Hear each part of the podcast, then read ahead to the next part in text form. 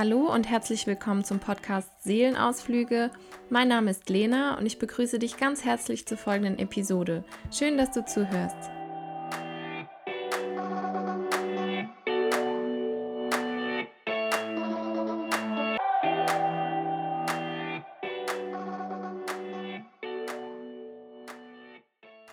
Ja, hallo zusammen. Als ich die vergangene Woche Ausschau nach neuen Themen für die heutige Podcast-Folge gehalten habe, sind mir unabhängig voneinander zwei Artikel zum Thema Wünsche in die Hände gefallen. Das Thema hat also für diese Woche mich gefunden. Und passend zu Weihnachten habe ich mir gedacht, man hat ja früher als Kind immer einen Wunschzettel geschrieben, habe ich gedacht, dass das Thema heute sehr, sehr gut reinpasst. In beiden dieser Artikel fand ich ein Gespräch mit dem Psychologen und Wissenschaftler Josef Riefort, der das Buch Wunschkompetenz geschrieben hat. Aber bevor ich darauf näher eingehen will, fangen wir erstmal von vorne an. Das Thema Wünsche ist ja so eine Sache. Oft heißt es, das Leben ist kein Wunschkonzert oder so ähnlich und dass man sich seine Wünsche eher schnell wieder aus dem Kopf schlagen soll, anstatt an ihnen festzuhalten. Herr Riefort und andere, wie die Professorin und Motivationspsychologin Gabriele Oettingen, sie ist Professorin für Psychologie in New York und Hamburg, sagen aber, dass es wichtig ist, unsere Wünsche ernst zu nehmen und ihnen unsere Aufmerksamkeit zu widmen. Oft befinden sich nämlich dahinter unbefriedigte Bedürfnisse, die dadurch zum Ausdruck kommen und uns aufzeigen, was uns womöglich in unserem Leben fehlt. Es lohnt sich also, unsere Wünsche genauer zu betrachten und dahinter womöglich eine ganze Reihe versteckter Gefühle zu erkennen, die wir unbemerkt mit uns herumtragen. Ein Beispiel aus einem der Artikel, den habe ich übrigens in der Oktoberausgabe der Zeitschrift Psychologie heute gelesen, falls ihr euch über die Podcast-Folge hinaus noch einmal näher damit beschäftigen wollt, war unter anderem, dass jemand, dessen Wunsch es ist, Karriere zu machen, womöglich den Drang nach interessanten Aufgaben, einer Führungsposition oder das Bedürfnis hat, den Ansprüchen der Eltern gerecht zu werden. Hinter einem Wunsch verstecken sich also noch viele kleinere Botschaften, die es erstmal zu identifizieren gilt. Trotz der Aufmerksamkeit für unsere Wünsche muss nicht an jedem Einzelnen gearbeitet oder dieser erfüllt werden.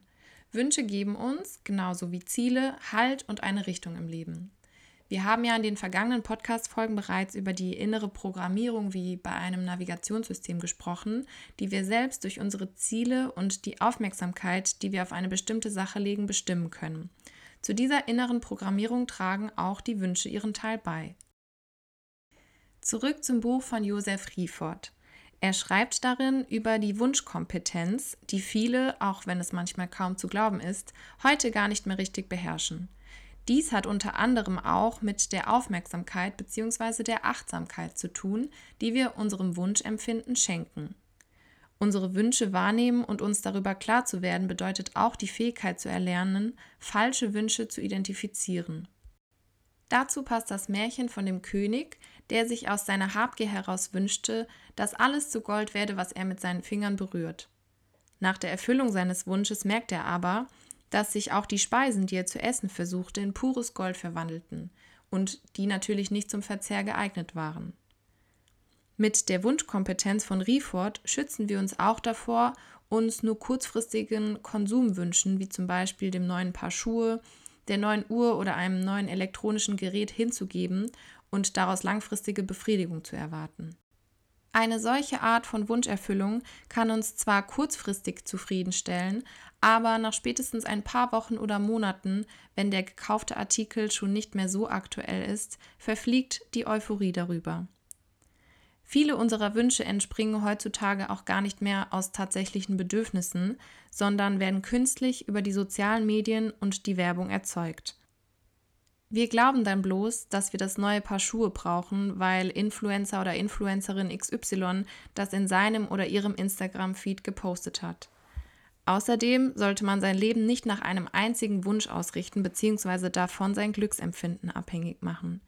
Das ist dann ganz ähnlich wie, erst wenn ich XY habe, dann kann ich glücklich sein. Ist, die Aufgabe XY in diesem Satz zu ersetzen, fällt sicher jedem und jeder etwas ein, das man schon einmal mit so einem Satz in Verbindung gebracht hat. Beim Formulieren der Wünsche für unser Gehirn ist es wichtig, sie positiv zu formulieren. Also nicht etwa, ich möchte nicht mehr so viel Stress haben, sondern ich möchte mehr Ruhe und Gelassenheit in meinem Alltag empfinden. Das Wort nicht erkennt unser Gehirn nämlich nicht und denkt dann plötzlich, dass wir es super finden, total gestresst zu sein. Durch diese Umkehrung kann außerdem aus dem Problem, also in dem Beispiel der Stress, eine Möglichkeit werden. Wir erkennen dann, was wir anstelle von Stress viel lieber hätten, also Ruhe und Gelassenheit. Darauf lohnt es sich dann zu konzentrieren. Gabriele Oettingen hat auf Basis des Wünschens ein Konzept namens WOOP oder WOOP entwickelt. W steht für Wish, die beiden O's für Outcome und Obstacle und P bezeichnet Plan.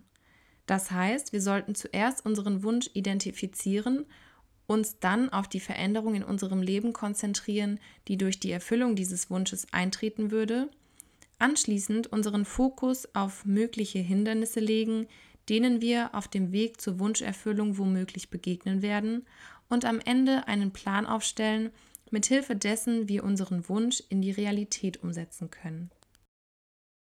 Es ist also wichtig, sich seine Wünsche einzugestehen. Sie geben uns eine Richtung im Leben, zeigen, was uns wichtig ist und auch was in uns schlummert. Also, was steht dieses Jahr auf deiner Wunschliste?